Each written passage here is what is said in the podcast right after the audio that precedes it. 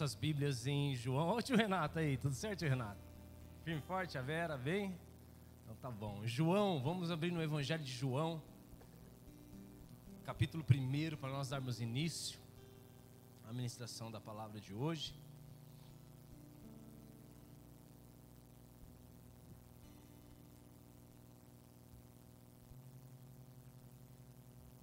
João capítulo 1, nós vamos ler o versículo 26 e o 27, tá bom?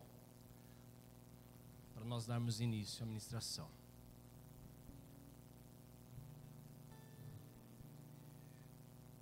Diz assim ó, o texto.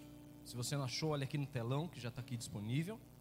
Respondeu João: Eu batizo com água, mas entre vocês está alguém que vocês não conhecem. Ele é aquele que vem depois de mim, cujas correias das sandálias não sou digno de desamarrar. Vou repetir o 27. Ele é aquele que vem depois de mim, cujas correias das sandálias não sou digno de desamarrar. Feche seus olhos um pouquinho. Talvez de nós orarmos mais uma vez para nós nos diminuirmos. Vamos cantar aquele trechinho daquela canção. Eu não mereço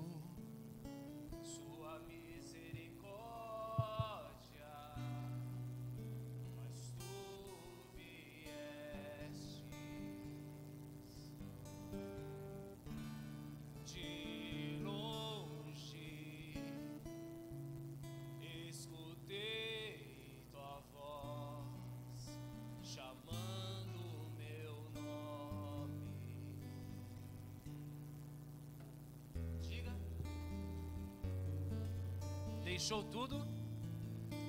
Deixou tudo que tinha para perdoar o mundo pecador.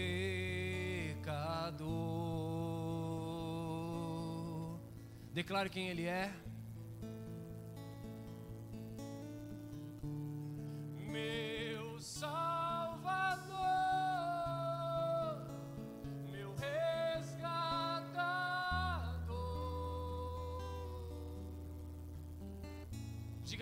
Redentor.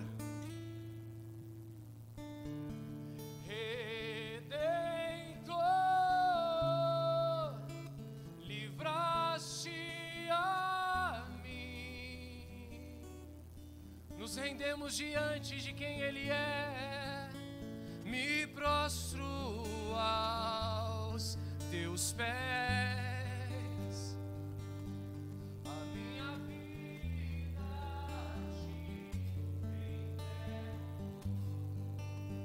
Eu me prostro, me prostro aos teus pés. A minha vida te entrego. Amém. Aplauda Ele porque Ele é santo, digno de ser adorado.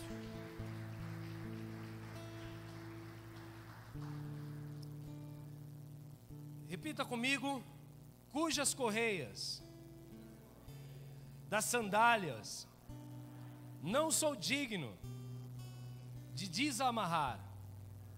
Amém? Igreja, esse texto do Evangelho de João, do apóstolo João, fala sobre um momento na história ministerial da vida de João Batista, aquele que batizava, aquele que preparava o caminho do Senhor, conforme as palavras do profeta Isaías no Antigo Testamento. João Batista, ele é tido por Jesus como dentre todos os homens nascidos de mulher, o maior dos profetas. Em certa ocasião, os seus discípulos brigam e discutem sobre se assentar nas regiões celestiais com ele num lugar de destaque. Em certo momento, João e Tiago, irmãos, eles começam a discutir quem mereceria sentar mais próximo de Jesus no dia das bodas do Cordeiro. E Jesus mesmo ensina um, um- um princípio de humildade, dizendo: Veja bem, se vocês querem serem grandes no meu reino, é necessário vocês se esvaziarem de vocês mesmos, é necessário vocês se tornarem humildes, porque aquele que for servo dentre todos os irmãos, certamente se assentará em lugares de mais destaque, ou seja, será maior no meu reino. Mas Jesus ele deixa uma mensagem muito clara a respeito da vida de João Batista, quem é João Batista e do seu ministério, quando ele diz que de todos os profetas, João Batista é o maior. E que declaração forte, igreja. Pensa você e eu aqui, nós recebemos uma visitação de Jesus, e Jesus dizendo para que nós, para eu e para que você, sejamos uma das pessoas mais fortes da nossa geração, um dos melhores profetas que se há entre o povo. Então Jesus realmente exalta a grandeza da obra de João, da obra que João Batista fez, realizou, que foi fiel até o fim, até que Cristo fosse revelado. Então Jesus, ele tinha uma visão tão honrosa de João, mas este João Batista, ele era tomado de humildade. Diga para o seu vizinho, tomado de humildade. E em seu coração, então, ele conseguia então se colocar, vamos dizer, no seu lugar. Ele era alguém que não tinha uma visão clara, tão elevada a respeito de si mesmo.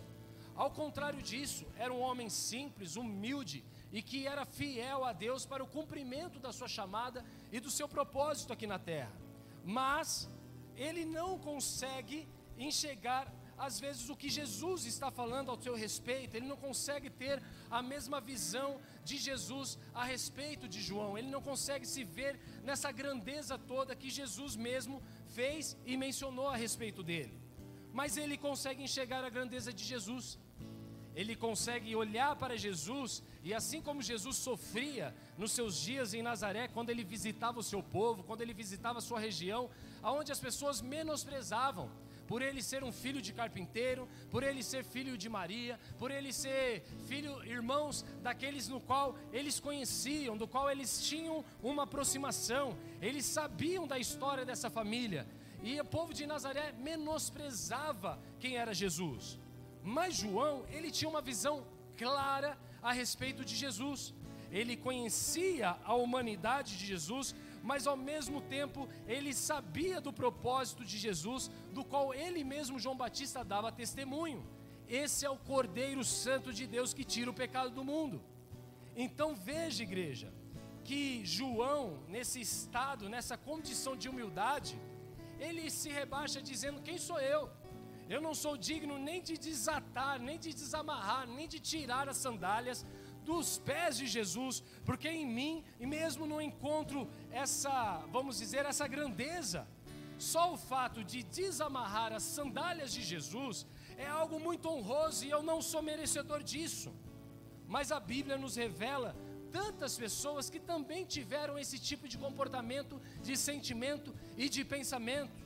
Podemos lembrar e citar aqui sobre aquele centurião romano que disse o que? Senhor, basta apenas uma palavra sua, porque o meu servo está doente, mas eu não sou digno de te receber aonde? Em minha casa.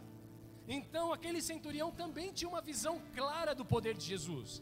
Aquele centurião ele conseguia enxergar em Jesus que ele tinha poder, que ele tinha glória para revelar e que ele tinha autoridade. Mas ele, conhecendo a grandeza de Jesus, ele diz: Eu não te mereço na minha casa, mas se você liberar uma palavra, eu creio que o meu servo será curado. Podemos lembrar do apóstolo Pedro, no dia da chamada pesca maravilhosa, quando o apóstolo Pedro passou a noite toda tentando pegar peixe, e ele teve uma noite totalmente frustrada, ele não conseguiu é, pescar nada, ao ponto de ele se encontrar com Jesus e eles estavam lavando as suas redes. Jesus chama Pedro para entrar no barco e lançar novamente a rede.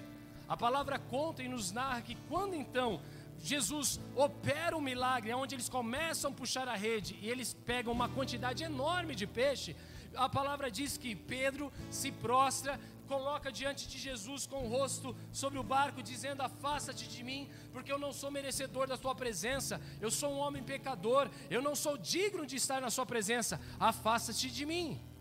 Então nós encontramos na Bíblia muitos e muitos exemplos sobre homens que conheceram a grandeza de Jesus e que disseram para si mesmos: Eu não sou digno de estar na presença de Jesus, eu não sou digno de estar e receber uma visita de Jesus. Mas até João Batista, igreja, em outra situação, não aceitando também ser merecedor e participante daquela ocasião do qual Jesus estava realizando naqueles dias.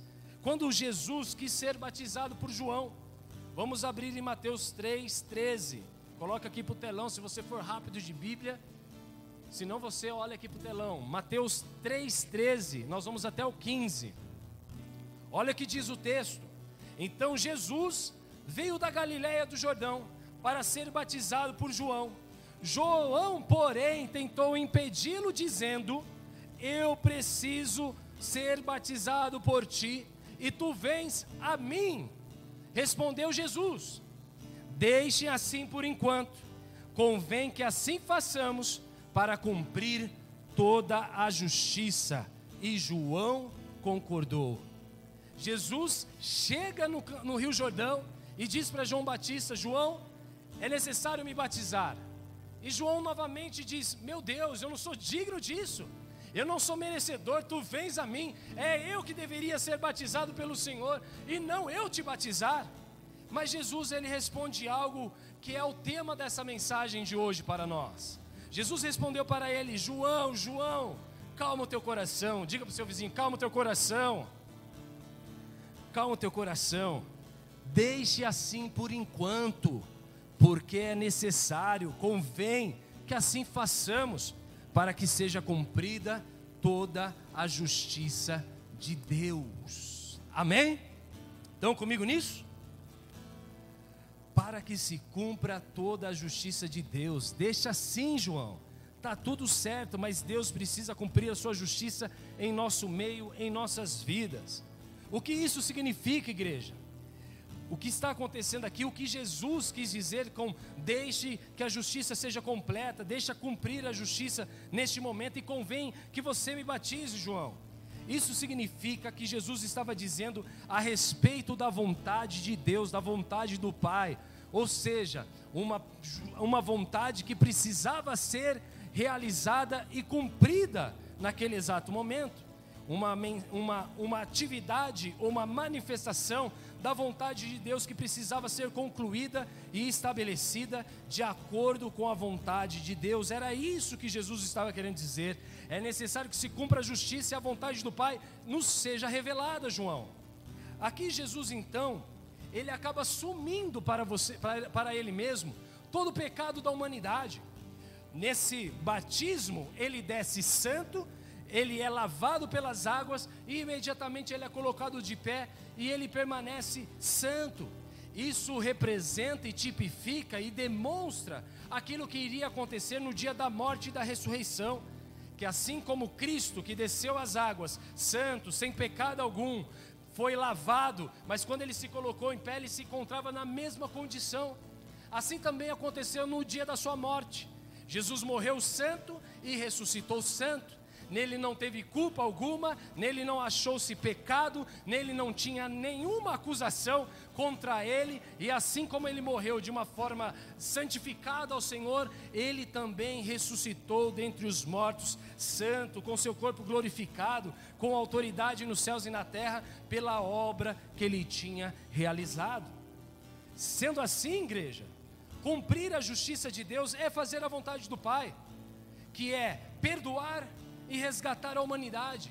Esta é a justiça de Deus. Perdoar e resgatar a humanidade. Repete comigo: justiça de Deus.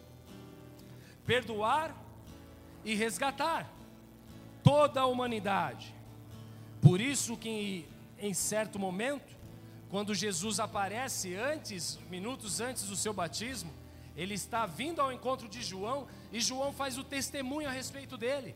João aponta o dedo e diz para os seus discípulos: Vejam, este é aquele a quem eu estava falando, que estava no meio de vocês, mas vocês não conheciam. Ele é o Filho de Deus, Ele é o Cristo, Ele é o Cordeiro Santo de Deus que tira o pecado do mundo. Se você crê nesse testemunho de João, aplauda o Senhor bem forte. porque Ele é santo.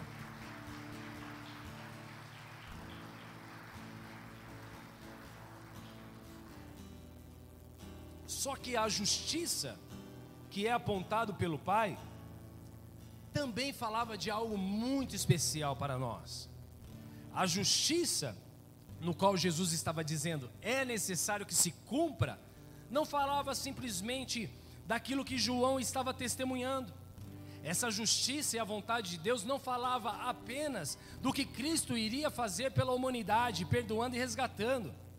Mas, pasmem vocês, a justiça de Deus que era necessária se cumprir, quando Jesus fala isso para João, também estava falando da obra, do ministério e da chamada de João, que era preparar o caminho do Senhor, pregar arrependimento, batizando também, para que pudesse preparar os corações, para que pudessem receber o testemunho do qual ele iria dar a respeito do Cristo, do Messias, daquele que era o prometido sobre Israel.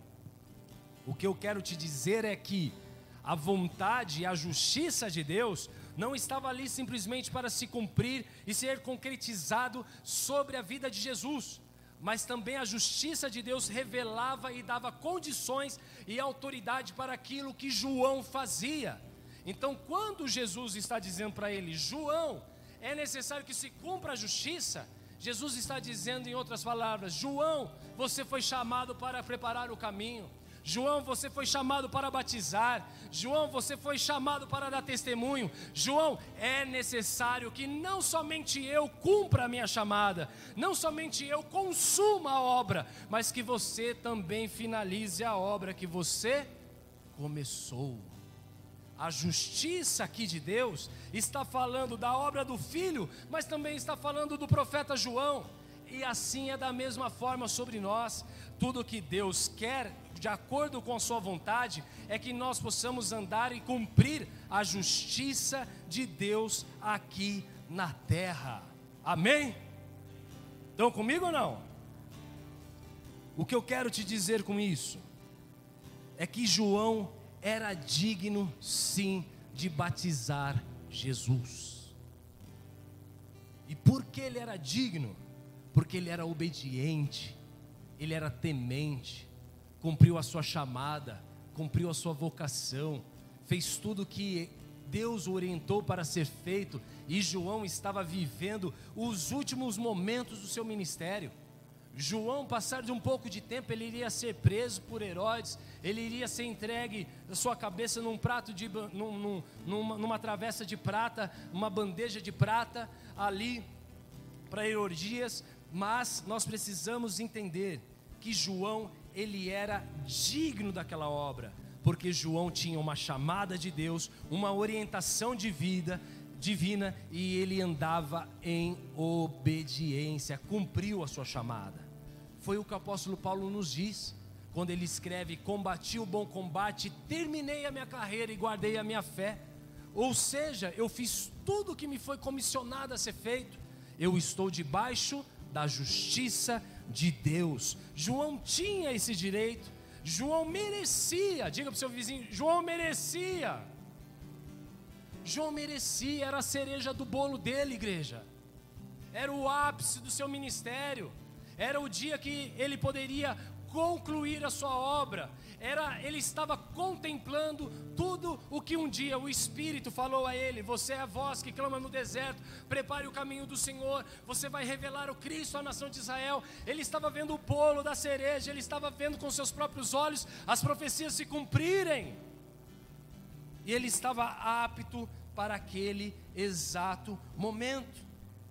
E quando eu estou dizendo que João era digno, lógico e de maneira muito óbvia que eu não estou falando de dignidade de caráter, não estou falando de meritocracia, eu não estou falando de uma obra de homens, não é porque João, ele, vamos como a gente gosta de dizer, não era porque João era o cara, não era isso que gabaritava João não era as suas habilidades, não eram os seus dons, não era a sua maneira de viver, a sua entrega, não era nada disso que fazia de João digno.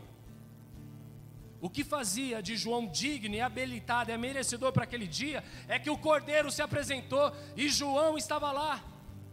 Vai ser a mesma forma, assim quando Jesus voltar em grande glória em grande poder quando os céus se rasgarem e o Filho do Homem ser revelado, e todos os olhos verão, todas as línguas confessarão: Rei dos Reis e Senhor dos Senhores. E assim nós vamos ver esse dia. O que seremos dignos de assumir o reino dos céus é se eu e você nós vamos estar lá, obedientes, tementes, reverentes e fiéis à palavra de Deus. Era isso que estava gabaritando João não era uma justiça própria, não era mérito e não era merecimento próprio, mas era a justiça de Deus. João, você prevaleceu, você permaneceu firme, você, mesmo quando o, o Estado, mesmo quando os reis tentaram te perseguir, tentaram te denegrir, você permaneceu firme, você permaneceu constante, e é por isso que se cumpre a justiça, João. Hoje você vai me batizar não era um mérito próprio, mas era a própria justiça de Deus. Quem crê, diga amém. Entenderam isso comigo? Porque é importante. Amém? Então vai chegar o dia também. Você acha que a palavra, quando eu te digo, você pode ser digno? Mexe, não mexe? Uma porque nós podemos estar abastecidos de humildade, mas também podemos estar abastecidos de religiosidade. E na religiosidade a gente usa uma falsa humildade, aonde a gente gosta de dizer: eu não sou digno de te receber em casa. Eu não mereço, Jesus, que o Senhor olhe para mim. Então, isso nós precisamos equipar, colocar na balança e pesar. Isso é um fruto de uma religiosidade, quando a gente diz João é digno sim? Ou você está cheio de humildade para ter o entendimento daquilo que está sendo liberado hoje? Porque João, em sua humildade, ele foi fiel e ele era merecedor daquele exato momento. Se você não, se você de alguma forma fica mexida ou mexido com se achar digno de estar na presença de Deus, o próprio Cristo, em sua chamada ministerial, era definido exatamente assim: quem quiser vir após mim, negue-se, E Amém? Que mais? E me segue. Assim vocês serão dignos de mim. Quem amar a sua mãe e o seu pai mais do que a mim, não é. Mas quer dizer, se eu amar a Jesus acima de todas as coisas, eu me torno digno. E isso não é por méritos próprios. Isso é favor, é graça, é a justiça de Deus que te diz: você é digno. Mas qual é a etapa? Negar a si mesmo. O digno nos choca porque a gente às vezes não consegue chegar no digno. O digno a gente gosta de manter ele bem longe da gente, porque às vezes a gente não chega, ele está em outro patamar mas é negue-se a si mesmo, tome a sua cruz, me segue e serás digno de mim. É que ele está na, na, na, quarta fileira. E geralmente a gente não passou da segunda, da terceira, está difícil.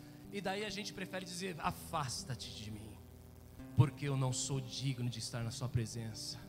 Só que a justiça de Deus fala de perdão e de resgate da humanidade. Sim, nós somos merecedores e dignos de receber a glória de Cristo Jesus que nos resgatou das trevas para maravilhosa luz. Não é por merecimento próprio, mas é pelo que Ele fez, é pelo que Ele é, é o cumprimento da vontade de Deus.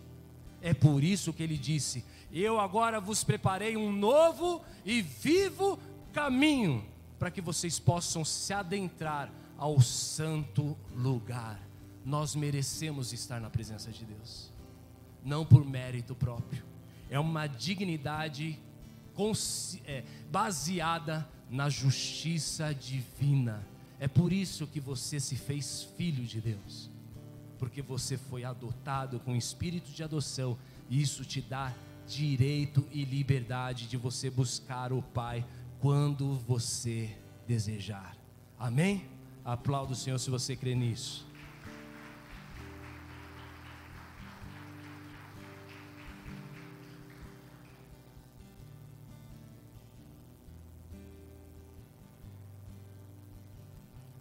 Quantos de nós, igreja, não estamos vivendo acuados, abatidos, cabisbaixos, distantes de vivermos o centro da vontade de Deus, porque estamos intimidados nesses dias, estamos com a face abatida, estamos cabisbaixos, sem esperança de um futuro tememos as incertezas que estão se desenhando pela frente.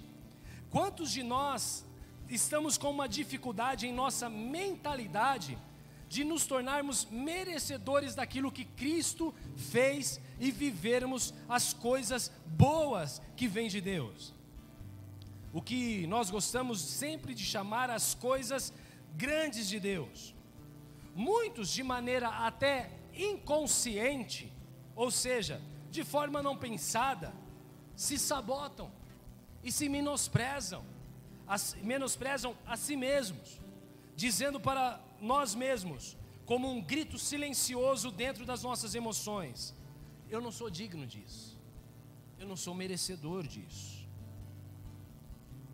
É tipo assim, tudo que eu ouço na igreja, num sermão, numa pregação, não é para mim não é para outro, é para um irmão, é para você, né? Assim que a gente liga para um amigo e diz: "Ah, você deveria estar no culto, porque era para você essa mensagem". Então tudo que eu ouço na igreja não é para mim, eu não mereço tudo aquilo que o pastor está dizendo. Tudo aquilo que a gente lê na Bíblia, a gente não acredita, não é para mim. Isso aqui para se alcançar é algo extremamente difícil, é só para homens como João Batista. Às vezes saímos de um culto onde são liberadas palavras proféticas, liberadas sobre o altar, declarando o reino de Deus sobre a sua vida. E quantos de nós se sente de maneira que nós não merecemos? Você pode pensar, você pode exteriorizar, mas o pior disso é quando você não fala nada, mas as suas atitudes de, definem quem é você. Você vive distante das promessas de Deus. Você não crê, você não assume com autoridade aquilo que é a vontade do Pai sobre a tua vida. Mas diga para o seu vizinho assim: mas convém que assim seja, e que se faça cumprir a justiça de Deus. Diga mais forte para ele acordar, cruza o corredor, olha para trás aí, Mateus. Diga para o brother aí: convém que se cumpra as palavras de Deus na sua vida. Convém convém que se cumpra as vontades de Deus na sua vida, para que a justiça seja feita. Agora diga com um olhar de pindoncho para ele, de amor, de misericordioso. Diga assim para ele: não tem a ver com você, é a justiça de Deus.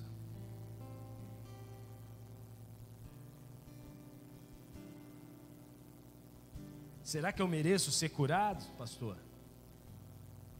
Será que eu mereço ter a minha vida financeira restaurada? Será que eu mereço, pastor, estabelecer uma família? Fiz tantas coisas erradas, ramelei, fiz tanto mal às pessoas, prejudiquei tanta gente. Será que eu mereço? Será que eu sou digno de, como a gente gosta de dizer, sentar na janelinha?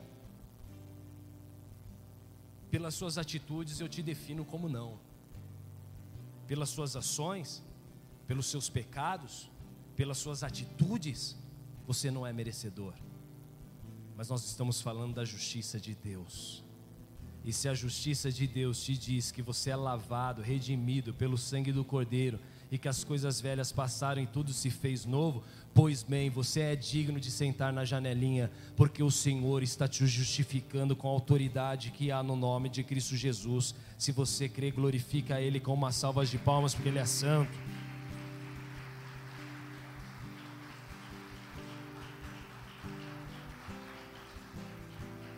Todos nós somos indignos, igreja. Todos nós.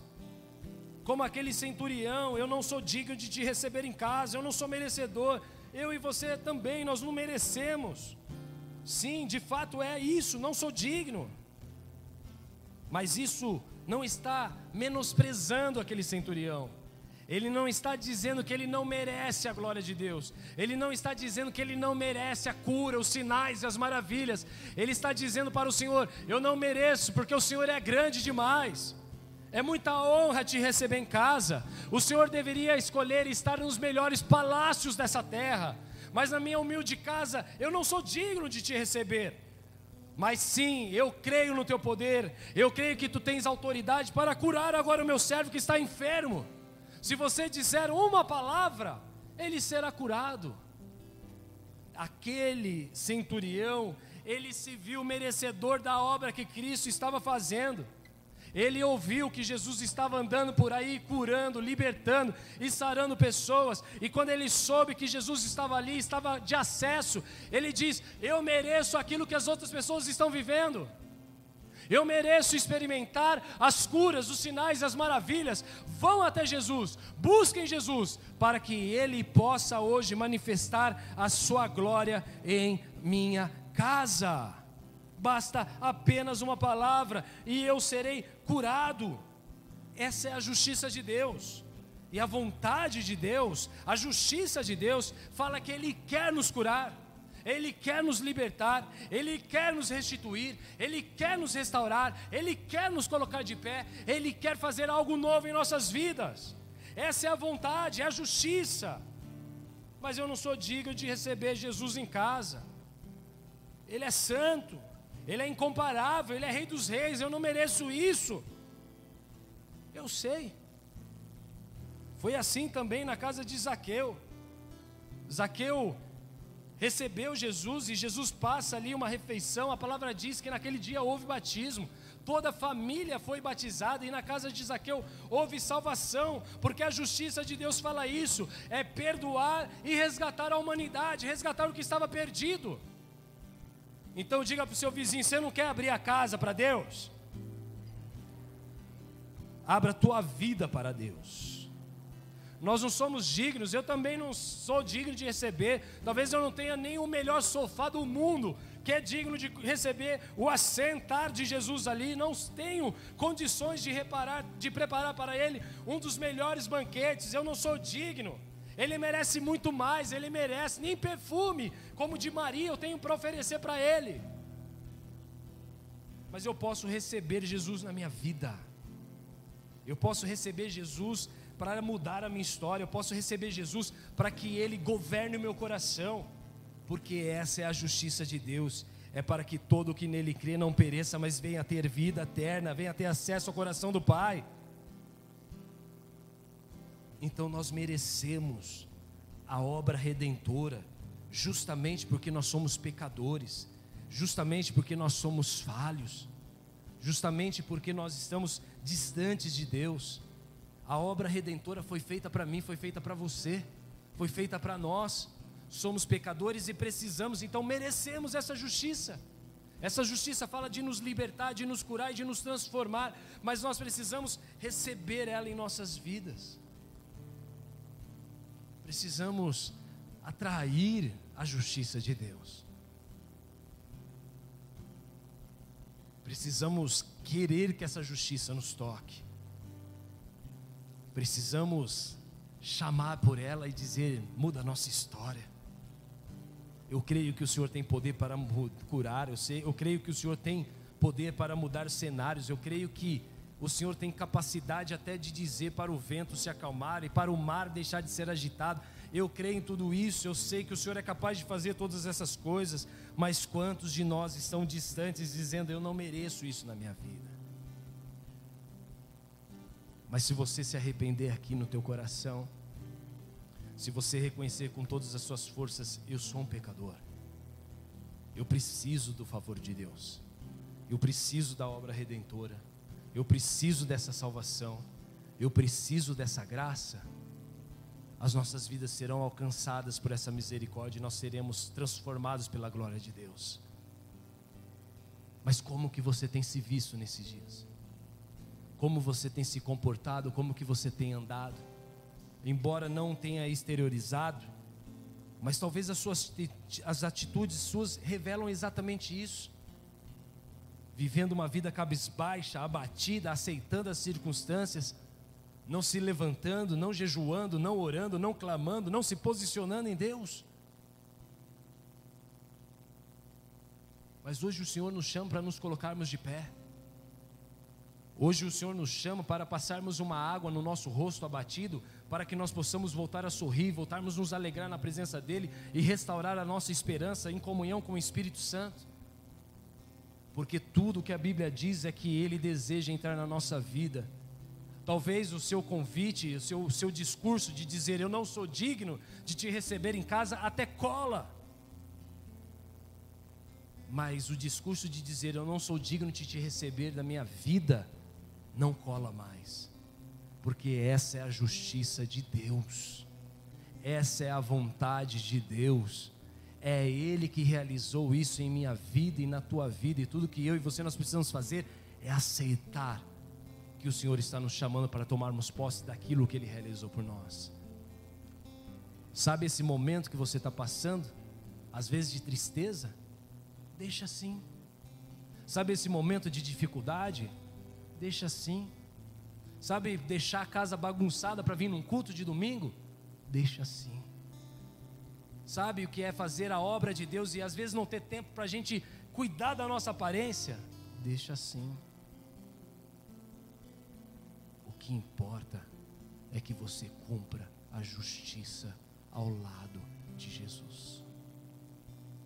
É tudo isso que nos importa. E se a justiça ela for realizada e manifestada em nossas vidas, nós jamais seremos os mesmos. Eu não mereço sua misericórdia, mas tu viestes a mim. Eu não pedi Jesus. Foi Jesus que bateu no meu coração. Eu nunca amei Jesus, foi Jesus que me amou para que eu pudesse aprender a amá-lo. Eu mesmo não tenho nada para oferecer de vocês. Se não contar e compartilhar as palavras de vida eterna, eu sou um saco vazio sem nada. No dia da adversidade, nos dias das circunstâncias, é tudo que nós temos. Deixa assim. É necessário que se cumpra a vontade de Deus. É necessário que a justiça de Deus nos seja revelada.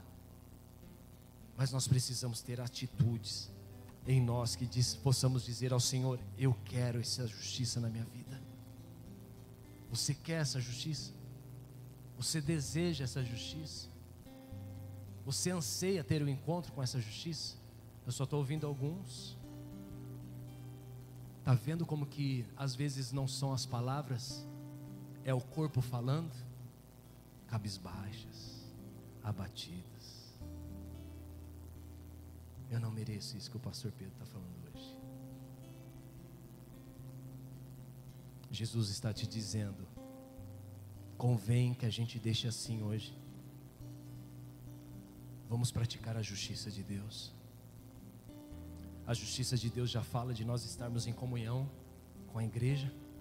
A justiça de Deus já fala que nós devemos fazer prioridade, buscá-lo, estarmos em comunhão, estarmos buscando a palavra de Deus, ouvindo as Escrituras Deixe do jeito que está. Mas é necessário que se cumpra a justiça, assim como ele disse para João: Irmão, você precisa da justiça de Deus. Eu preciso da justiça de Deus. Eu não mereço a misericórdia dele, mas é ele que me chamou. É ele que me estabeleceu. Eu não sou digno de nada do que ele fez na minha história, mas isso não tem a ver comigo, tem a ver com a justiça, tem a ver com os tempos que Ele tem para se revelar a mim, se manifestar com seu cuidado, com seu amor. Tem dias de lutas, tem dias de dificuldade, milhares, muitas delas. Mas a justiça de Deus diz que quando eu confio e dependo dEle, Ele vem acalmar o vento forte, Ele vem silenciar o mar agitado, Ele vem estabelecer a justiça de Deus sobre as nossas vidas. O que eu estou te dizendo é que hoje Jesus pode parar a sua tempestade. O que eu estou te dizendo hoje é que Jesus ele pode intervir na sua história e te mudar e fazer milagre, mas tudo que você precisa hoje é com a sua atitude mudar o seu comportamento, as suas ações e dizer eu preciso da misericórdia de Jesus. Basta apenas uma palavra tua e a minha história será transformada. Tu tens poder para curar, tu tens poder para libertar. Sim, eu creio que tu és o Cristo, tu és o Messias. Essa igreja não é como Nazaré, que duvida dos teus grandes feitos, porque você é um homem sim simples de Nazaré, filho de José e Maria. Não, hoje os meus olhos veem a grandeza do meu Deus. Ele está sentado e coroado de glória à destra de Deus Pai, e o seu nome está elevado acima de todo nome, nos céus, na terra e debaixo da terra. Deus pode mudar a minha história, Deus pode mudar a tua história, Ele pode trazer algo novo hoje, Ele pode, no estralar de dedos, mudar o curso, mudar as histórias, mudar as estações, ele pode operar em todos nós, em tudo, em, através do seu Espírito que opera em mim, em você, em cada um de nós. Essa é a justiça de Deus.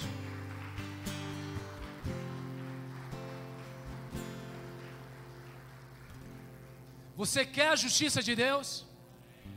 Vixe, ainda é pouco. Deixa eu te dizer, meu irmão, talvez você não fique com esse ânimo todo até a volta de Jesus.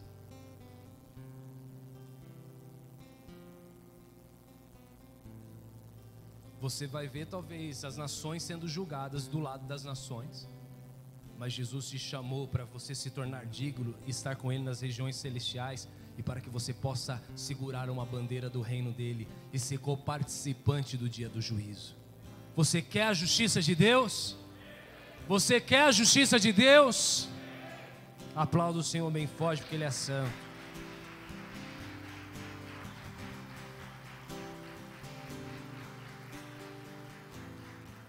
Abra comigo em 1 Coríntios 11, 25.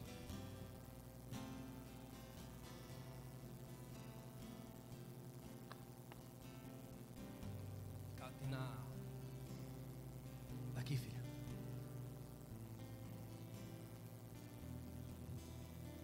Primeira Coríntios 11 fala da Santa Ceia.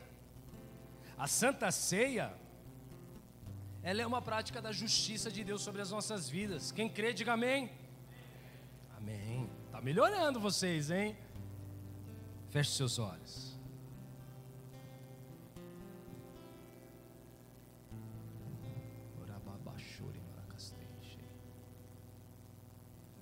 Você que está se sentindo fraco, diga assim comigo, Espírito Santo de Deus. Você que está abatido, diga Espírito Santo de Deus. Tem misericórdia de mim. Lava o meu rosto nessa noite. Tire o meu abatimento. Tire a minha frieza. Tire as minhas dificuldades. Muda a minha história, Pai. Faz coisas novas na minha vida. Eu reconheço. Estou fraco. Eu preciso de Ti por muitas e muitas vezes, eu me senti assim, não merecedor dos teus sinais, das tuas maravilhas, dos teus cuidados, do teu amor para comigo. Às vezes, eu acreditei que isso era bênção para poucos, mas hoje eu te peço, fortalece a minha fé me coloca de pé, fortalece minha fé. E faça com que eu me veja como João Batista naquele dia, participante da tua obra, participante do teu reino, participante da tua justiça. Vem com tua justiça, quebra os grilhões, quebra as correntes, desfaça toda a legalidade. Que um dia foi aberta em minha vida toda maldição hereditária, todas as raízes de amargura, frustrações, decepções, sejam desfeitas agora, em nome de Cristo Jesus. abra o meu coração, rasga o meu coração e venha habitar em mim. Minha casa não te merece, minha casa é simples para te receber, mas o meu coração está aberto, porque a tua justiça me diz que o Senhor pode habitar em mim, porque a justiça me diz que o Senhor pode habitar em mim. Em nome de Jesus, aplauda o Senhor bem forte se você crê.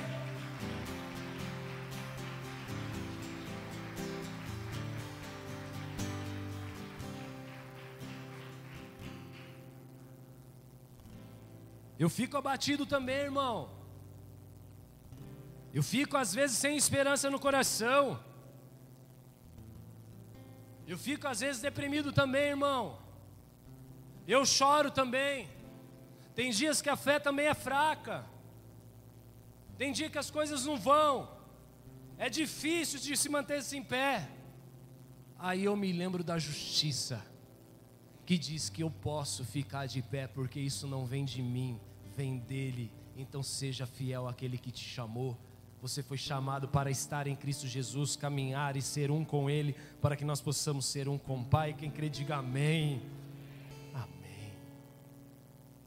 Então, às vezes eu venho com os cacos tudo remendado. Às vezes eu venho com a vontade de ficar em casa.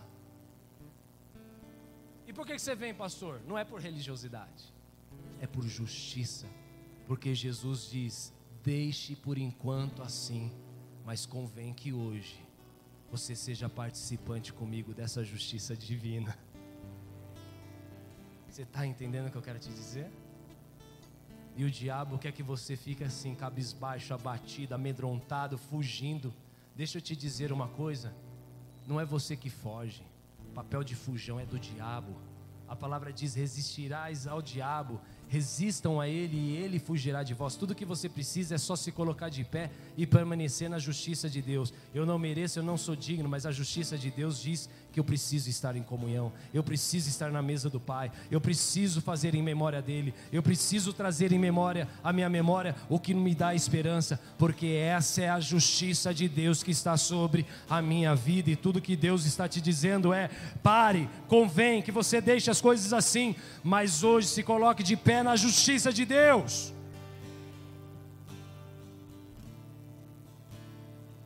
Primeira Coríntios 11, 25. Estamos na ceia, estamos diante da justiça. Da mesma forma, depois da ceia ele tomou o cálice e disse: Este cálice é a nova aliança do meu sangue. Façam isso sempre que vocês beberem em memória de mim. Por quê? Sempre que comerem deste pão e beberem deste cálice, vocês anunciam a morte do Senhor até que ele venha. Portanto, todo aquele que comer o pão ou beber o cálice do Senhor indignamente será culpado de pecar contra o corpo e o sangue do Senhor. Examine-se o homem a si mesmo e então coma do pão e beba do cálice. Essa palavra, indignamente, colocada pelo apóstolo Paulo nesse texto, não faz menção às exigências de qualidades morais, mas se trata de uma chamada para vivermos um estilo de acordo com o Evangelho de Cristo Jesus. Eu vou repetir. Essa palavra indigna, colocada pelo apóstolo Paulo, não faz menção a uma exigência de uma qualidade de caráter moral. Ele está tratando de uma chamada para vivermos um estilo de vida de acordo com o Evangelho de Cristo Jesus. Olha o que diz 1 Tessalonicenses 2, 11 e 12.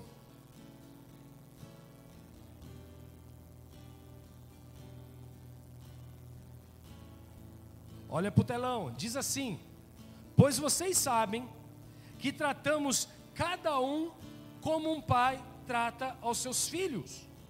Olha o que vai dizer o 12 agora: exortando, consolando e dando testemunho, para que vocês vivam de maneira digna de Deus, que os chamou para o seu reino e para a sua glória. Vou repetir o 12 para nós. Exortando, consolando e dando testemunho, para que vocês vivam de maneira digna de Deus, que os chamou para o seu reino e sua glória. Repete comigo: maneira digna de Deus. Sabe quando a gente gosta de dizer assim, a gente come uma comida da hora e a gente fala assim, essa comida é digna de Masterchef? Sabe quando a gente usa palavras assim para definir que aquilo é maravilhoso, aquilo foi muito bom, aquela experiência estava ótima. Diz um hotel, a gente vai frequentar um hotel lá e o hotel tem tudo de bom, a gente é tratado muito bem. Nossa, como as estruturas daquele hotel nos atenderam na demanda. O que, que a gente diz? Esse hotel realmente é digno de cinco estrelas. Agora diga para o seu vizinho: também existe uma vida que é digna de Deus. O que a palavra está nos dizendo aqui que existe um estilo de vida. Quando uma pessoa olha para nós, ela diz: aquele estilo de vida é digna de Deus. Assim como nós experimentamos uma comida e podemos dizer e testemunhar, ela é digna de nota 10 no Masterchef. Ah, esse hotel é digno de cinco estrelas. Aquela pessoa que tem um estilo de vida tão elevado para manifestar a justiça de Deus aqui na terra, as pessoas precisam olhar e dizer: aquele estilo de vida daquela pessoa é digna de Deus. E o que, que a palavra está nos dizendo?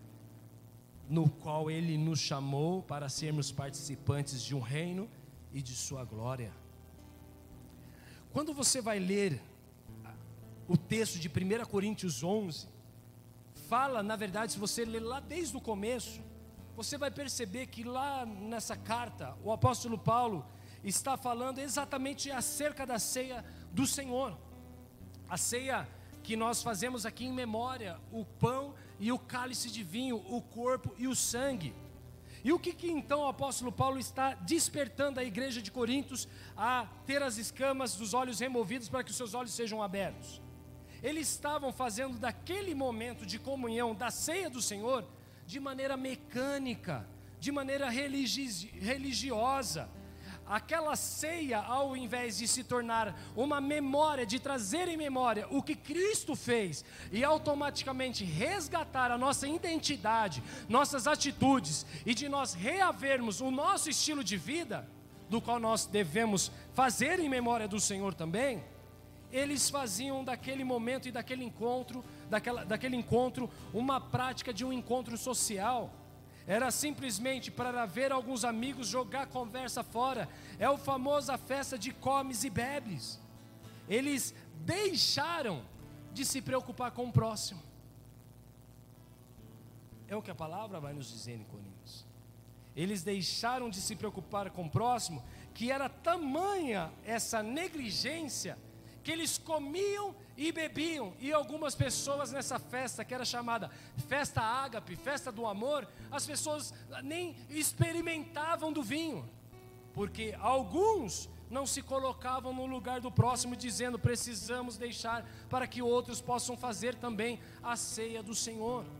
Eles deixaram de praticar o evangelho simples de Cristo de se preocupar e de cuidar dos próximos, de alimentar os próximos, estavam preocupados em alimentar a si mesmos e ficarem embriagados. E quantos os outros nem sequer experimentavam, igreja. Eles faziam daquilo então, eles faziam então daqueles que nada tinham, de pessoas de vida simples, de pessoas com poucos recursos, eles faziam acepções de pessoas. Eles tratavam pessoas de maneiras diferentes, eles eram indiferentes com alguns. Isso era o estilo de vida que a igreja de Corinto estava praticando, que a igreja de Corinto estava vivenciando. Eles vinham para a mesa, mas eles não tinham a prática e o estilo de vida do qual Cristo nos ensinou, que era amar o próximo, se preocupar com o próximo, de fazer amizades com outros, de se aproximar dos irmãos, de chorar com os que choram, se alegrar com os que se alegram. Eles estavam distantes desse estilo de vida. Esse estilo de vida do qual nós aprendemos em Tessalonicenses, do, do primeiro livro, do capítulo 2, que nós acabamos de ler. Exatamente um estilo de vida digna de Deus ou seja, deixaram de praticar o Evangelho. Bebiam e comiam a ceia indignamente.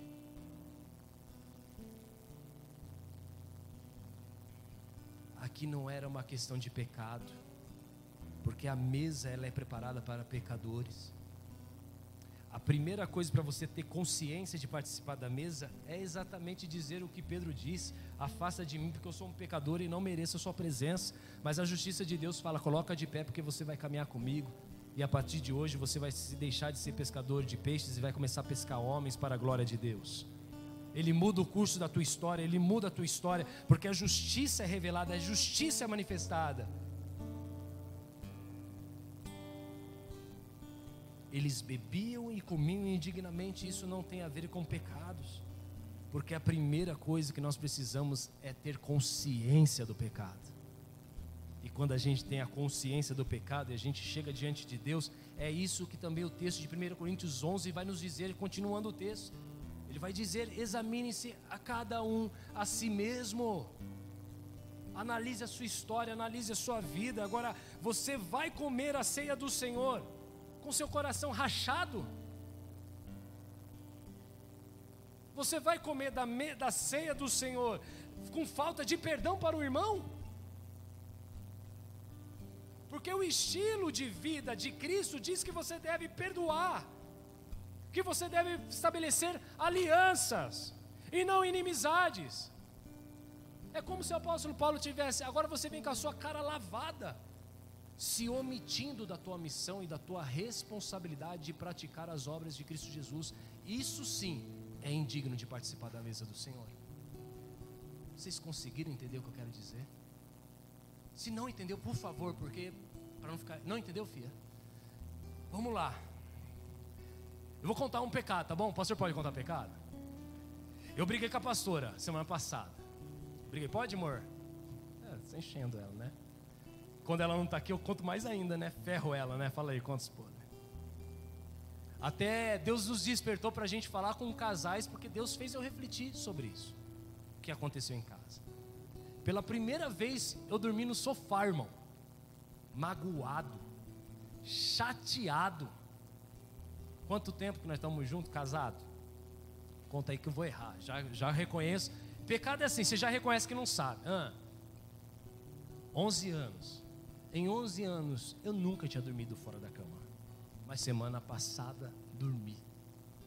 E eu sei que eu não posso fazer isso por nada.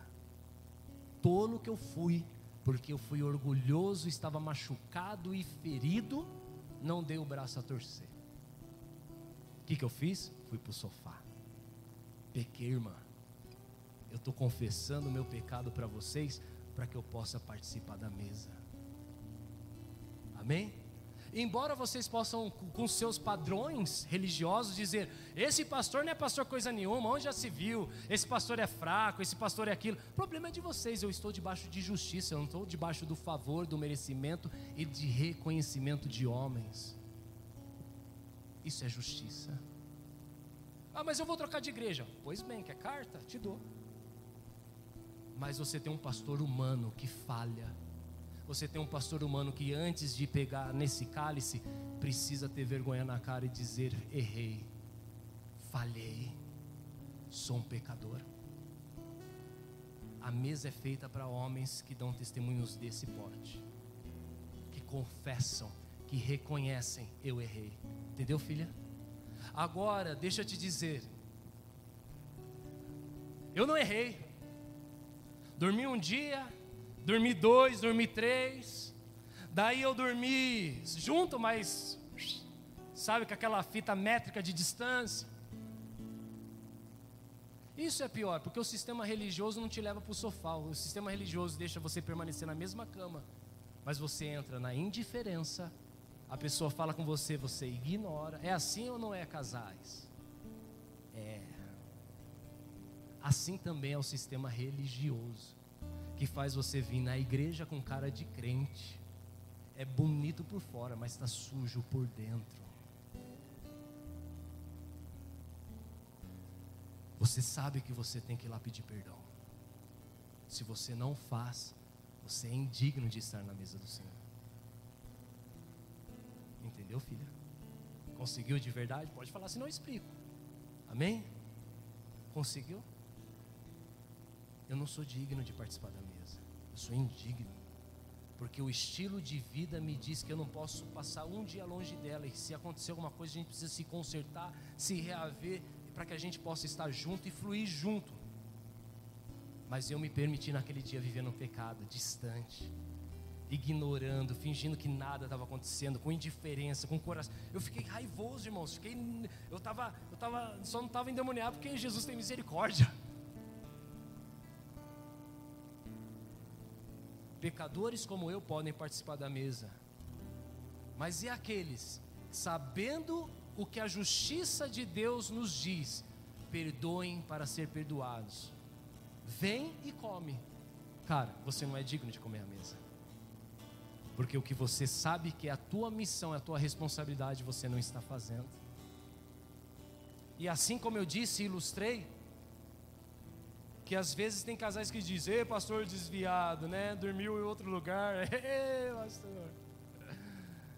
Quantas e quantas vezes você dormiu de costas viradas e o pior, conviver no mesmo metro quadrado e fingir que a outra pessoa não existe? Isso é tão sujo quanto o meu pecado, meu irmão. A diferença entre mim e talvez você é que eu vim aqui reconheci. Isso me faz merecedor disso. Porque a justiça diz: se eu faço isso, eu posso. Agora, quando eu faço e deixo de viver a prática do meu estilo de vida que eu deveria ter em Cristo, aí eu sou indigno de participar. Você entendeu? Quem não entendeu, pode falar. Porque é importante. Porque quantos e quantos irmãos, cabisbaixos, abatidos, né, ah, cheios de coisa, olham para esse texto e diz: não mereço as mesas. Não, você merece. A única coisa que te cabe é reconheça diante de Deus, confesse seus pecados, vai reparar os teus erros, vai se acertar com teu irmão. Sabe o que nós precisamos nesses dias? É praticar a justiça de Deus para ganhar vidas para Jesus e não para distanciar vidas da gente, não. A palavra de Jesus diz, o próprio ensino de Cristo em Mateus 10, se eu não me engano, Mateus 10, o próprio Cristo nos diz isso: se você tem alguma coisa com o teu irmão, vai lá, se assenta com ele e conversa. Esse é o estilo de vida de Jesus. Sabe como que a palavra termina dizendo? Se você falar com o teu irmão e os dois se arrependerem, o que, que a palavra diz? Quem sabe? O que, que você ganha? Quem sabe? Ninguém sabe. Se você tem alguma coisa contra o teu irmão, vá ter com ele compartilha com ele, se acerte com ele, e se vocês chegarem a um acordo, você acabou de ganhar um irmão. A palavra diz: mas se ele não te deu ouvidos, chame duas pessoas e traga na presença dele, e tenta reconciliação de novo. Olha o fruto da justiça. Você ganha um irmão. Olha para o caminho que está caminhando agora. Traga testemunhas. Se ainda assim ele não se arrepender, vai para a igreja e compartilha o que está acontecendo. E se mesmo assim ele não aceitar, olha o que a palavra vai dizer: trate ele como um pagão e um mundano. Sabe o que significa isso? É para tratar ele como uma escória da sociedade, uma escória de alguém que está negando vivenciar a vida de Cristo porque ele tem prazer de andar na injustiça e não na justiça de Deus. Percebe que se você no primeiro momento vai e cumpre e vive de acordo com o estilo de vida do qual Cristo determinou, você tem fruto bom, você ganha um irmão. Agora, se você permanece, pá, pá, pá, no final, você é pagão, indigno de participar da ceia do Senhor. Agora a gente vem, cabisbaixo, todo envergonhado diante de Deus e fala: Ai Deus, eu pequei, eu não posso. Você pode. Diga para o Senhor: Eu ramelei, cara. Jesus, eu errei. Jesus, eu fiz coisas difíceis, terríveis. Sabe qual é a diferença de receber Jesus em casa e Jesus na vida? É que quando você recebe na vida, acontece o que aconteceu com Zaqueu. Zaqueu recebe a salvação de Jesus, ele diz assim: E se eu prejudiquei alguém, se eu roubei alguém, eu vou retribuir muitas vezes mais o meu erro, o meu dano, porque vida e salvação entrou naquela casa. É o que nós precisamos ter, é o que nós precisamos vivenciar. Entende? Eu quero me reparar. Eu nasci para reparos. Eu não sou perfeita, mas eu quero sempre ter o meu coração inclinado a fazer a vontade do meu Pai, de trazer justiça para que eu possa ganhar irmãos e não construir pagãos por aí. Estão entendendo? Que graça maravilhosa, irmão. Que oportunidade única de nós andarmos no estilo de vida de Jesus, que estende a mesa ao seu favor e diz: pode participar, porque Jesus não está aqui para falar do seu pecado. Jesus está aqui para te perdoar o seu pecado. É você quem fala do pecado, não é ele. Você fala, ele apenas te estende o braço para te receber te acolher nessa mesa para que você seja liberto daquilo que tem te aprisionado. Essa é a graça de Deus. Se você querer aplaudir o Senhor bem forte.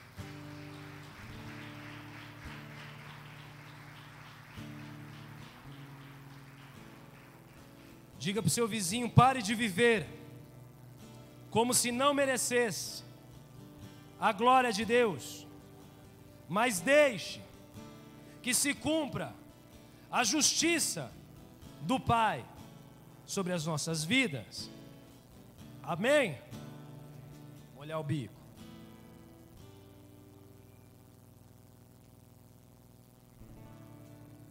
Diga para o seu vizinho Jesus pode usar você, meu irmão. Se ele usou um barro, um cuspe, para curar um cego, imagine o que ele pode fazer através de você.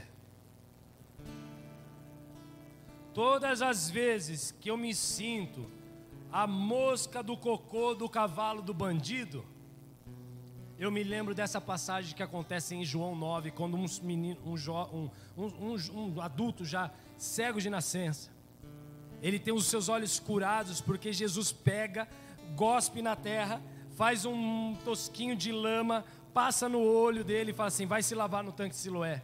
Quando ele vai e se lava, ele é curado. E toda vez que eu me sinto indigno, não merecedor da justiça de Deus, e que se Deus pode me usar, Deus pode fazer alguma coisa, eu sempre ouço o Espírito Santo falar isso. Pastor Pedro, se Jesus usou barro, guspe para curar um cego, por que, que ele não vai usar você? Entende? E a gente fica aqui se sentindo indigno, não merecedor, eu nunca posso, eu nunca serei. Por quê? Porque eu não mereço, eu não mereço, arranjando mil desculpas. Mas em João 9 conta essa história de um homem que foi curado com barro. E se Jesus usa barro, o que mais ele fará da minha vida se eu e você nós voltarmos à casa do oleiro, se tornarmos barro na mão do Senhor, ele construirá vasos para a glória dele, vasos de honra. Então Jesus, ele pode usar qualquer um de nós. Desde que eu e você possamos deixar o Espírito Santo de Deus cumprir a justiça em nossas vidas. Quem crê, diga amém. Mas, pastor, mesmo assim eu sou um pecador, eu não mereço. Mas se você tem a consciência disso, já é um começo, igreja. Mas a mesa é feita exatamente para se estabelecer a comunhão com o Espírito Santo. É a chance de você reconhecer, é a chance de você assumir os seus erros e dizer para o Senhor: Eu preciso dessa graça. Eu preciso dessa misericórdia. Eu preciso desse amor. Amém ou não? Olha o que o apóstolo Paulo vai dizer no primeiro livro de Timóteo, para a gente caminhar para o final. 1 Timóteo, o capítulo é o primeiro também, capítulo 1, versículo, capítulo 1, desculpa. Isso. Se você acha que Jesus não vai te usar para a história, para mudar a sua história, Se você acha que Jesus não pode trazer um novo tempo sobre a sua casa, a começar de você, você que tem achado que Jesus não pode recomeçar um novo tempo no seu trabalho, através de você, para impactar pessoas, mudar cenários, mudar ambientes, mudar atmosfera, você que tem sentido assim, olha o que o apóstolo Paulo vai dizer. 1 Timóteo 1, versículo 12. Versículo 12, 1 Timóteo 1, 12. Coloca para nós no 12. Travou? Eu vou ler. Diz assim: Dou graças a Cristo Jesus, nosso Senhor, que me deu forças e me considerou fiel, designando-me para o ministério. O que o Senhor reconsiderou? O que, que, que o Senhor olhou para o apóstolo Paulo e enxergou nele? Convém que a gente deixe assim, cumpra a justiça. O Senhor viu ele fiel, encontrou ele perseverante, fiel e de pé e disposto a cumprir a obra. Era isso que Jesus olhou para ele e viu. De, de, de, acordo com a graça de Cristo Jesus, nosso Senhor, que me deu forças e me considerou fiel, designando-me para o ministério. A mim, olha o apóstolo Paulo, pior que o seu pastor, viu? Diga-se de passagem. A mim, que anteriormente fui blasfemo, perseguidor e insolente, mas alcancei misericórdia, porque eu fiz por ignorância e na minha incredulidade. Contudo, a graça do nosso Senhor transbordou sobre mim, juntamente a fé e o amor que estão em Cristo Jesus. Esta afirmação é fiel e digna de toda aceitação. Repete comigo essa afirmação. É fiel e digna de toda aceitação. Cristo Jesus veio ao mundo para salvar pecadores, dos quais eu sou pior. Isso é justiça, isso é favor, isso é graça, isso não tem a ver conosco. O apóstolo Paulo tinha vergonha da sua história, mas ele foi achado fiel, cumpriu a sua chamada e a sua vocação. Isso que o Senhor enxergou nele, viu nele. Ele reconsiderou e ele viu o que Cristo via a respeito dele. Aqui não falta humildade. Apenas ele está vendo agora o que Jesus vê, no qual me considerou digno. Não é que eu mereça, não é que eu me considero, mas é ele que está dizendo. Eu prevaleci, fui fiel, permaneci em pé. Ele está dizendo: Eu sou pior dos pecadores, mas o Senhor, pela Sua graça, transbordou comigo. E essa afirmação, ela é digna, ela é fiel. Olha o que vai dizer o 16: Mas por isso mesmo alcancei misericórdia, para que em mim, o pior dos pecadores, Cristo Jesus demonstrasse toda a sua grandeza, da sua paciência usando-me como um exemplo para aqueles que nele haveriam de crer para a vida eterna. Ao Rei eterno, ao Deus único, imortal, invisível, sejam honra e glória para todos sempre. Ao Deus eterno, imortal, invisível, seja honra, glória e força para sempre. Essa é a justiça de Deus. Você pode entregar melhor que isso é a tua adoração ao Rei.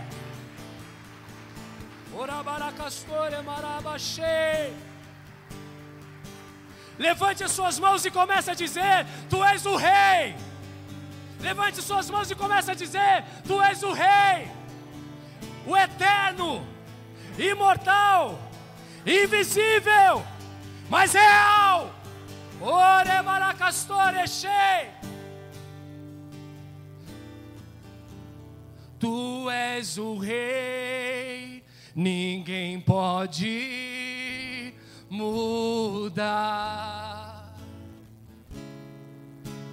És o leão da tribo de Judá. Olha a justiça, e as trevas se vão cadeias se vão. Orebaracastore, barabachei. Causa. Adore, adore, adore, adore. Entregue a tua adoração. E as cadeias se vão. E as trevas se vão. Por causa da tua luz. O que ele é? Declare isso, levante suas mãos. Ele é a estrela da manhã. Ele é a estrela da manhã. E ele brilha, e ele brilha, ele brilha nesse lugar. Ele é o leão de Judá.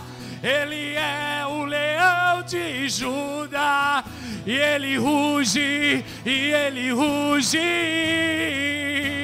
nesse lugar. Ah. Vamos, se coloque de pé, comece a adorar. Comece a adorar. Ele é a estrela.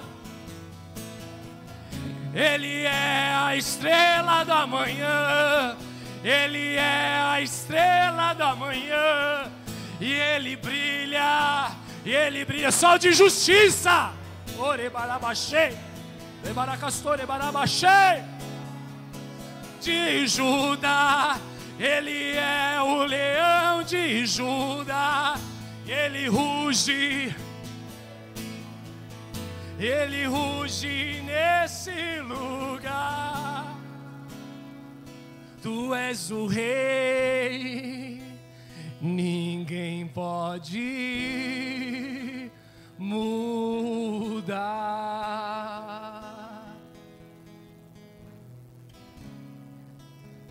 És o leão da tribo de Judá. Declare mais uma vez quem Ele é: Tu és o Rei.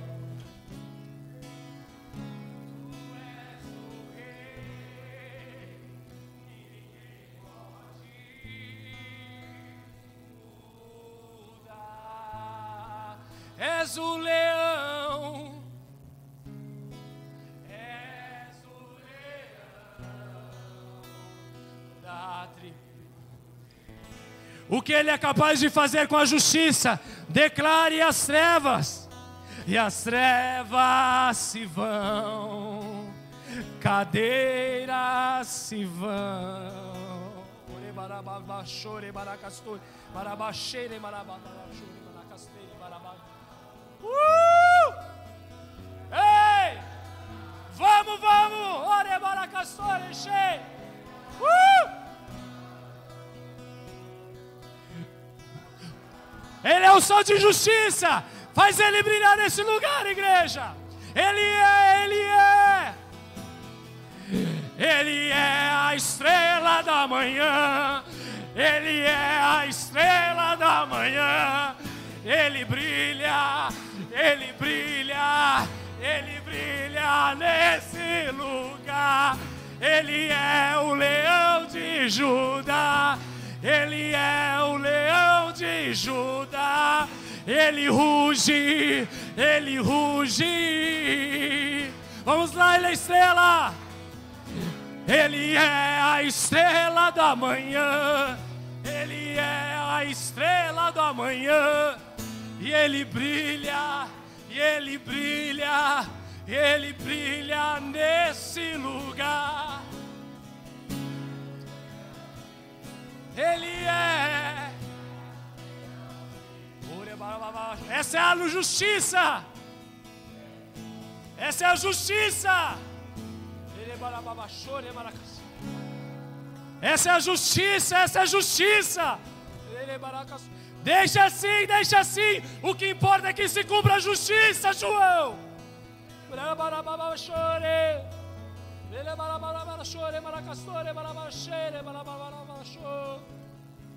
Uh! É através de nós, não é mais através de ninguém, não. O avivamento vem através de nós, não é através de mais ninguém, não. Ele é, Ele é, Ele é o sol de justiça e governo sobre todos. Ele está aqui para despedaçar os grilhões, as correntes e as prisões. Uh!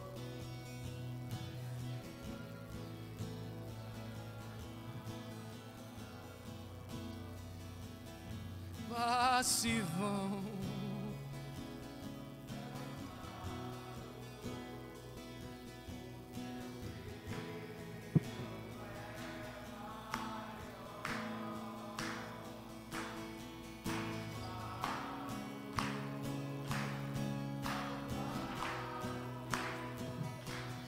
seu brilho é maior que a luz do sol.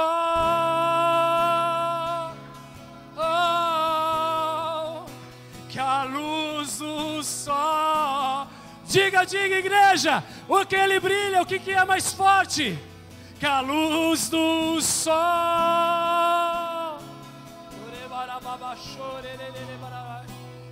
Luz do sol. Entrega a Ele honra, entrega a Ele glória para sempre.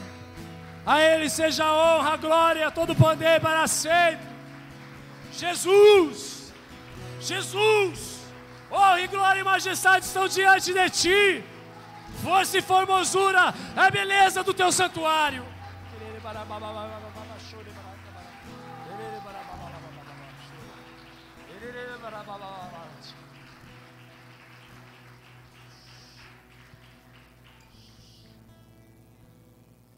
Ele pega prostitutas para serem as primeiras testemunhas da ressurreição.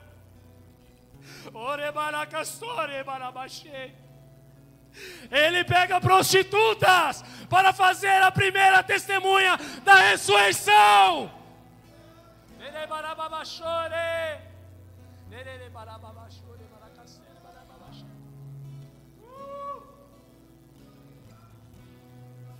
E você acha que Jesus não vai te usar? Você acha que Jesus não vai te capacitar? Ele é o leão! Ele é o leão! Ele é o leão!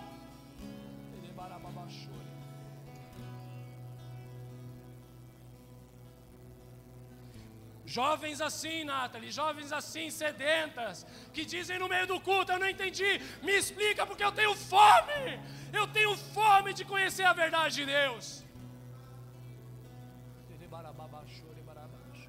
Fome, fome, fome. Eu quero conhecer mais de Cristo. Eu quero Cristo na minha vida.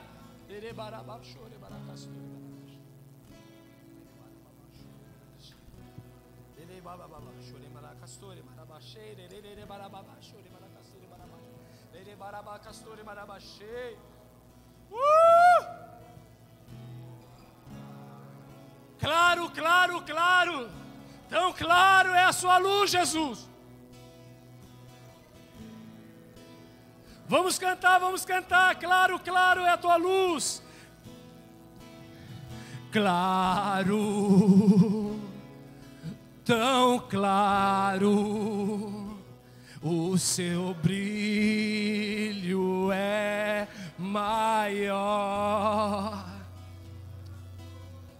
Claro,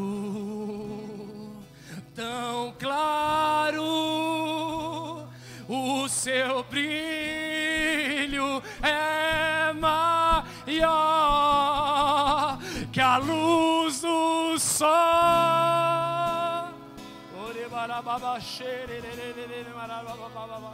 Luz do sol.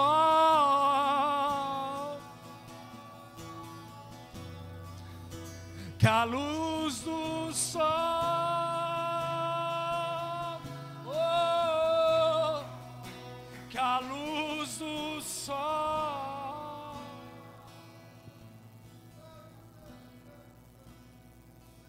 1 Coríntios 15, 9, para a gente finalizar. 1 Coríntios 15, 9, para a gente terminar. Quiser já ficar de pé, já fica. Fica até com os olhos fechados, não precisa nem abrir a Bíblia. 1 Coríntios 15, 9. E o 10, e o versículo 10, 9 e 10 diz assim: Pois eu sou o menor dos apóstolos, e nem sequer eu mereço ser chamado de apóstolo. Ore barabastore maracasteiro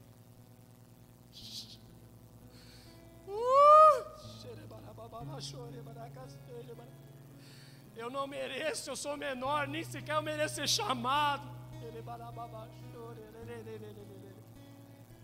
Ah, nos dê essa humildade, Senhor.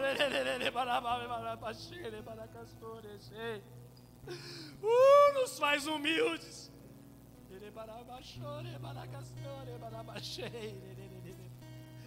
Eu que sou menor, eu sou menor, não sou nem digno de ser chamado.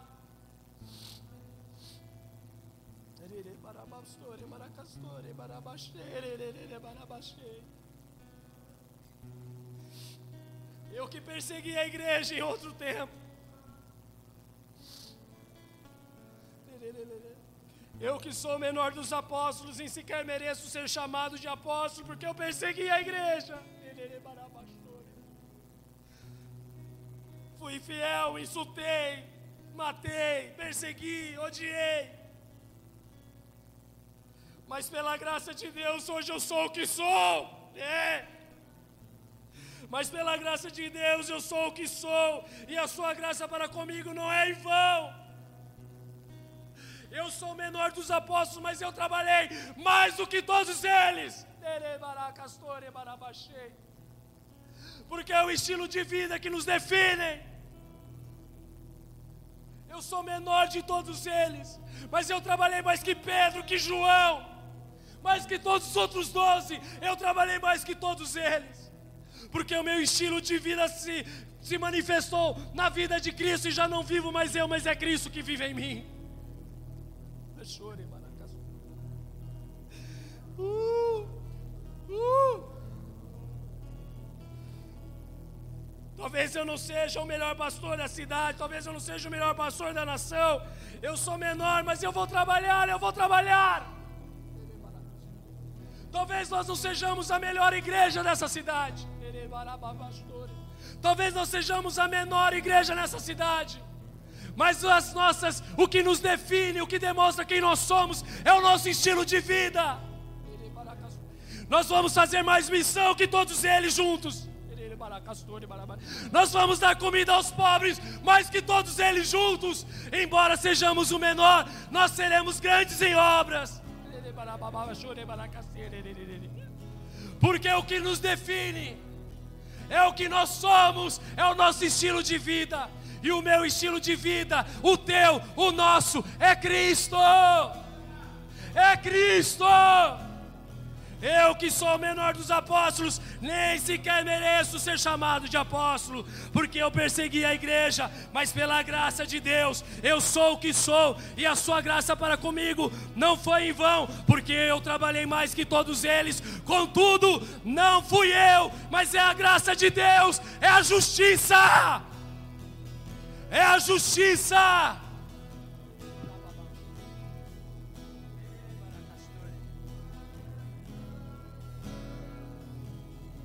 Uh! Cante a santidade, cante a santidade. Cante a santidade, cante a santidade. Tu és santo, santo.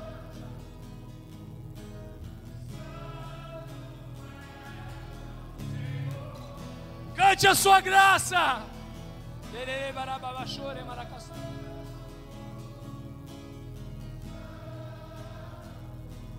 barababa, shore, baracastore, barabashe.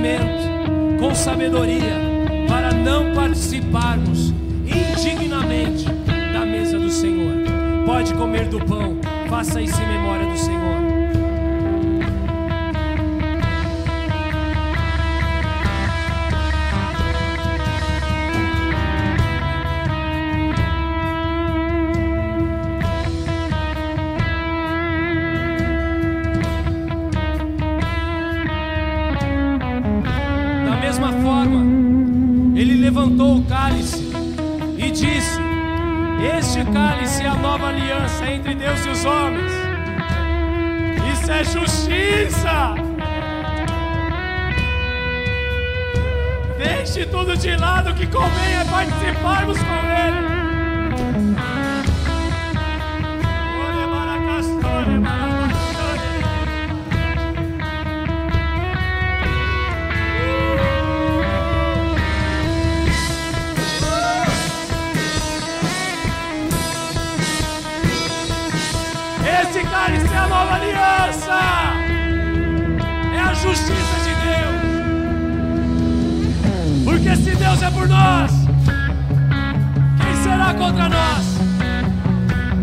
agindo Deus. Quem nos impedirá?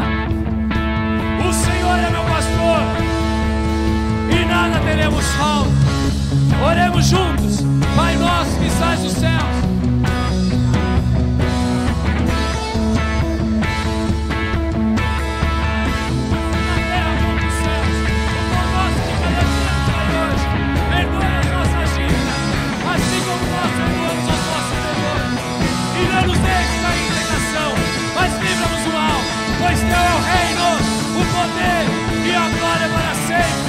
Amém. Beba do cálice do Senhor.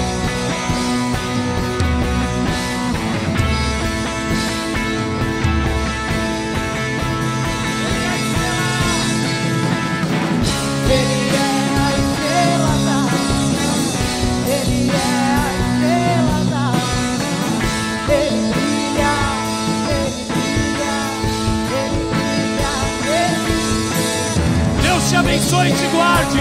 Uma semana cheia de vitórias, de bênçãos. Essa é a justiça de Deus. Vão na paz, vão na paz. Que o Senhor nos acompanhe.